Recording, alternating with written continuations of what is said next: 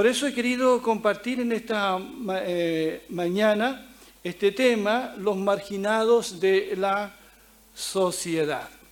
Y quiero comenzar leyendo allí en, en capítulo 3, verso 1 al 10, que dice de la siguiente manera. Un día a las 3 de la tarde, la hora de la oración, Pedro y Juan subieron al área del templo. En ese lugar del templo había una puerta llamada la Hermosa. Todos los días un paralítico de nacimiento era llevado hasta allí para que les pidiera limosna a los que entraban al área del templo. Cuando el paralítico vio a Pedro y a Juan a punto de entrar, les pidió limosna. Pedro y Juan lo miraron a los ojos y Pedro le dijo, míranos.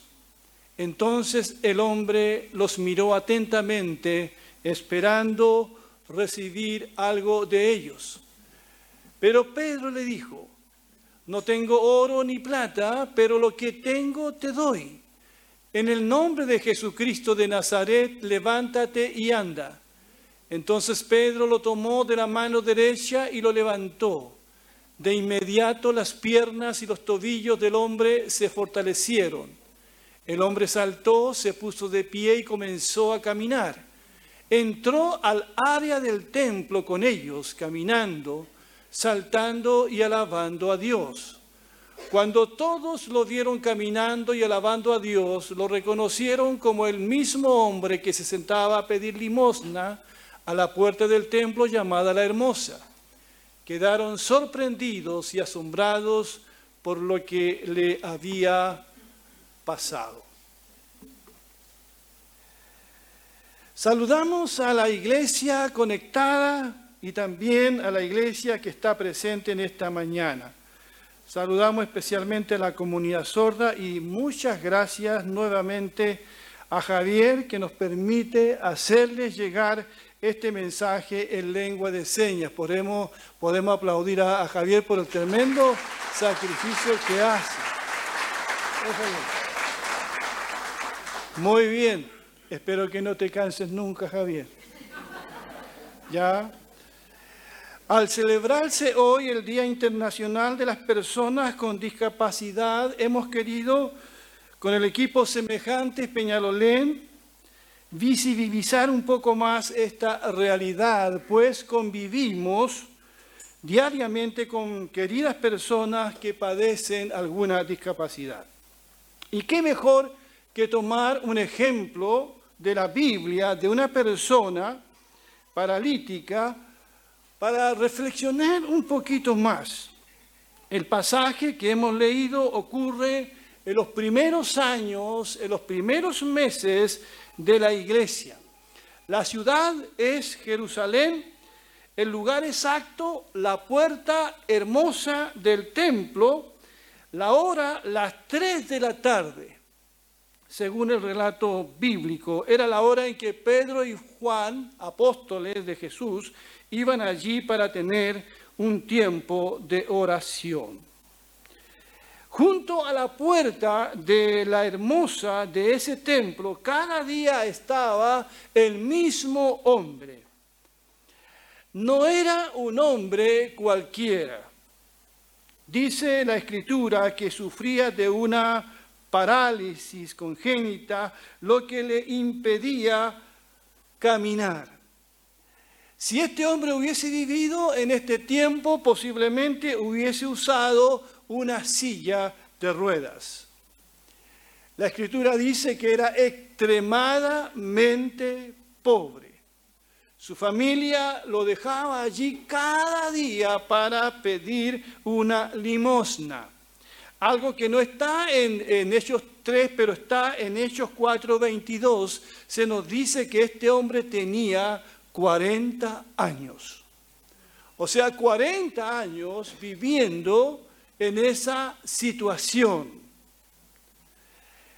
Cuán pesada es la carga que deben llevar algunas personas Y esta se hace mucho más pesada frente a una sociedad indolente, una sociedad que parece que no tiene ojos para ver sino su propio ombligo, su propia realidad. Pero Pedro y Juan habían aprendido de Jesús a incorporar a los marginados y a hacerles partícipes de las buenas nuevas del reino. Pedro y Juan habían visto muchas veces a Jesús acercarse a los paralíticos. No los sanó a todos, solo a algunos en el propósito de Dios. Vieron a Jesús acercarse a los leprosos, a los ciegos. Pedro y Juan habían visto a Jesús ir a los más necesitados y vulnerables con el fin de socorrerlos y salvarlos. Por eso, amados hermanos y amadas hermanas que están aquí y quienes nos están escuchando, la iglesia de Jesucristo, la iglesia de hoy nunca debe dejar de hacer lo que Cristo hizo. Nosotros seguimos a Jesús. Seguimos a Jesucristo. Somos discípulos del Señor. Pertenecemos a una denominación, pero seguimos a Jesucristo. Aprendemos de Él. Y la comunidad que sigue a Jesús y que pertenece a Jesús es una comunidad alternativa que vive y predica los valores del reino que Jesucristo vino a establecer, aunque eso incomode a los que tienen el poder político y religioso, como fue en el caso de este relato de Hechos capítulo 3. Cuando el paralítico vio a Pedro y a Juan, a, punto de entrar, les pidió limosna. Les pidió limosna. Pedro y Juan lo miraron a los ojos y Pedro le dijo, míranos. Entonces el hombre los miró atentamente, esperando recibir algo de ellos. Pensaba en esto y, y veo aquí miradas que se cruzan. Miradas que son importantes, porque si miramos atentamente, porque si no miramos atentamente, no se despertarán sentimientos, inquietudes en nuestro corazón. Si no miramos atentamente, no seremos movidos a misericordia.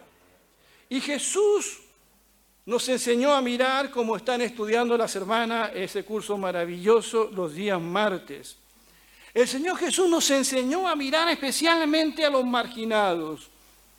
Ahora bien, el hombre discapacitado aquí los miró a Pedro y a Juan, como miraba a todos con el fin de obtener algo a cambio. Pero aquí hay algo interesante. Pedro y Juan lo miraron a los ojos. Lo miraron a los ojos. Eso es interesante.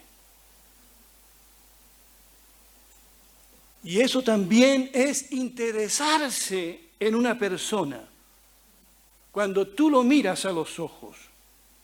Pedro y Juan no lo ignoraron, no pasaron de largo, lo miraron y, escucha bien, y le pidieron a él que los mirara también. Esto es sumamente importante, porque hay personas, como este caso, hay personas que se sienten inferiores o indignas de mirar a los ojos a alguien que consideran superior como un apóstol. Hay personas que por su indignidad, por ese sentimiento de culpa que llevan, te desvían la mirada o son obligados a hacerlo. Pero Pedro y Juan le dijeron, míranos, míranos. Pero tristemente hay personas que ni eso pueden hacer porque han perdido la vista. Y hay otras que luchan por tener una buena vista, como mi querida hermana Soledad que está aquí, que se va a bautizar, estamos orando para que el Señor abra puertas para ellas. Entonces el hombre los miró atentamente esperando recibir algo de ellos. ¿Saben? Era tanta la indignidad de este hombre que sentía que no esperaba mucho. Porque todo el mundo le daba una limosna y nada más.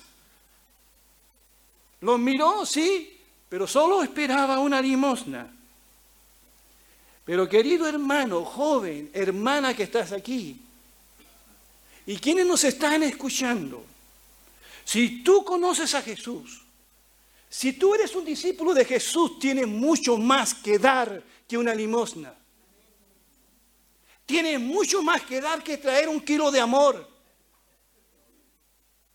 Nosotros, si conocemos a Jesús, tenemos mucho más que dar. ¿Qué tienes tú para dar? ¿Qué tienes? ¿Qué tienes? Pero Pedro le dijo, no tengo, no tengo oro ni plata, pero lo que tengo te doy. Esto es lo que tengo y esto te lo doy en el nombre de Jesucristo. Levántate y anda. Entonces Pedro lo tomó de la mano derecha y lo levantó. De inmediato las piernas y los tobillos del hombre se fortalecieron el hombre saltó, se puso de pie y comenzó a caminar. Me preguntaba qué tenía Pedro, porque él dijo, lo que tengo te doy. Ya sabemos que no tenía dinero, no tenía oro ni plata, no tenía recursos económicos.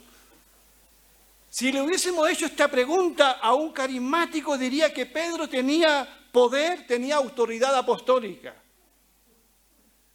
Si le preguntamos a un teleevangelista podría decir que Pedro tenía fe. Otro quizás diría que Pedro tenía coraje. Pero ¿qué es lo que Pedro tenía? Él tenía un nombre. Él tenía un nombre para invocar. El nombre de Jesucristo de Nazaret. Eso es lo más grande que tú tienes y que Pedro tenía para compartir tenía el nombre de Jesucristo, tenía a Jesús para entregar. El nombre de una persona es más que su identificación. En el caso de Jesús, al invocar su nombre, estamos invocando su autoridad y poder soberano. Mi nombre y el tuyo no tienen ninguna autoridad, solo el nombre de Jesucristo. ¿Cuántos dicen amén? Por eso en Hechos 4:10 dice, déjenme decirles claramente tanto a ustedes como a todo el pueblo, dice Pedro después, a todo el pueblo de Israel que fue sanado por el poderoso nombre de Jesucristo de Nazaret, el hombre a quien ustedes crucificaron, pero a quien Dios levantó de los muertos. Aquí Pedro le comparte el Evangelio. En ningún otro hay salvación. Dios no ha dado ningún otro nombre bajo el cielo mediante el cual podamos ser salvos. ¿Cuál es ese nombre? El nombre de Jesús. El nombre de Jesucristo. Y esto fue lo que primero Pedro le compartió. Jesucristo es el nombre sobre todo nombre. Y tú, no importa los recursos que puedas tener, te consideres pobre, bendecido, tienes algo grande que compartir. Tienes a Jesucristo en tu corazón, conoces al Señor, su muerte y su resurrección. Tienes un mensaje para dar, el mensaje de Jesucristo. Dice más adelante, las autoridades religiosas judías acordaron lo siguiente. Así que para evitar que sigan divulgando su propaganda aún más, tenemos que advertirle que no vuelvan a hablar con nadie en el nombre de Jesús. Entonces llamaron nuevamente a los apóstoles y les ordenaron que nunca más hablaran ni enseñaran en el nombre de Jesús. ¿Cuántos cristianos estarían felices con esta prohibición? He leído por ahí en, algunas partes, aquí no se habla ni de política ni de, de religión.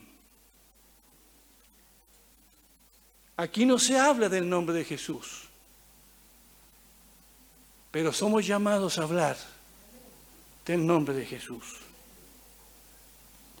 Así que Pedro tenían algo grande, tenían que compartir el nombre de Jesucristo, la persona de Jesús.